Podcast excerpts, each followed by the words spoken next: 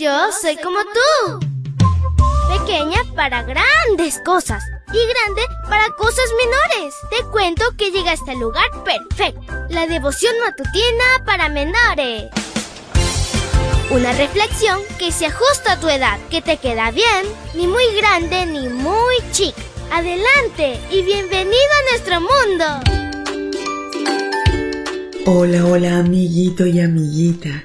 En este lindo viernes, abrázate a Jesús bien fuerte. Con Él no hay duda que todo irá súper bien. Te saluda tu amiga Linda.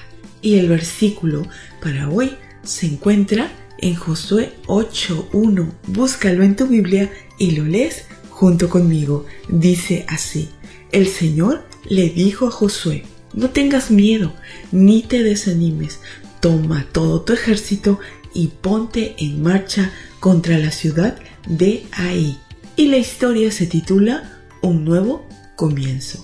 Una de las frases que más aparece en la Biblia es no tengas miedo. Siempre es Dios quien la dirige en momentos clave a las personas que más necesitaban escucharla.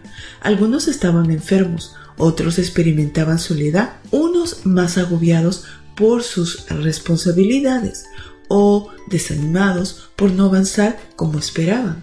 Esto último era el caso de Josué. Estaba abatido por la derrota en Ahí. Por lo tanto, Dios le dirigió las palabras del versículo de hoy en las cuales le garantiza el triunfo. A partir de entonces, Dios se distingue por darle a Israel un nuevo comienzo en todos los sentidos. Ahora estaban listos para el inicio de su avance militar.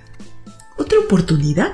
La gracia de Dios se muestra en su disposición de darnos nuevas oportunidades. La vida de los que aceptamos a Jesús se distingue por nuevos comienzos. Cuando te equivoques, no dudes en acudir pronto a Jesús. Él siempre te recibirá otra estrategia. La forma como enfrentaron ahí fue radicalmente opuesto a la estrategia implementada en Jericó. Esto indica que los métodos de Dios nos sorprenden. No debemos encasillarlo pensando que siempre se manifestará igual.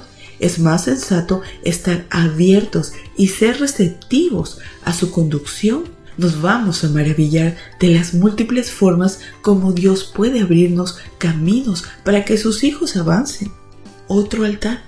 Como resultado de la victoria, Josué levantó un altar con una característica muy especial, un altar de piedras sin labrar, versículo 31, porque lo central sería el sacrificio y la sangre que en éste se derramará.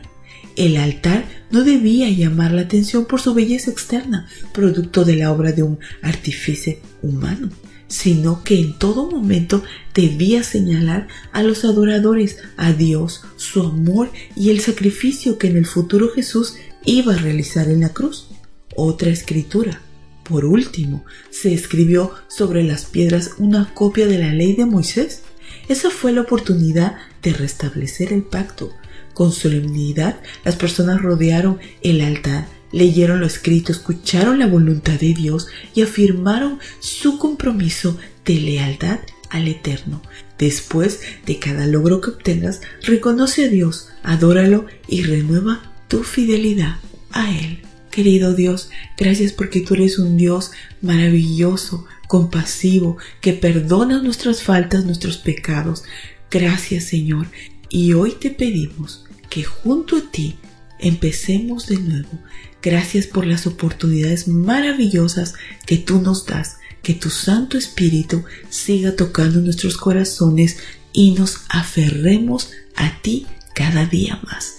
Te lo pedimos en el nombre de Jesús. Amén y amén. Abrazo tototes de oso. Hasta luego. Hoy creciste un poco más. ¿Qué?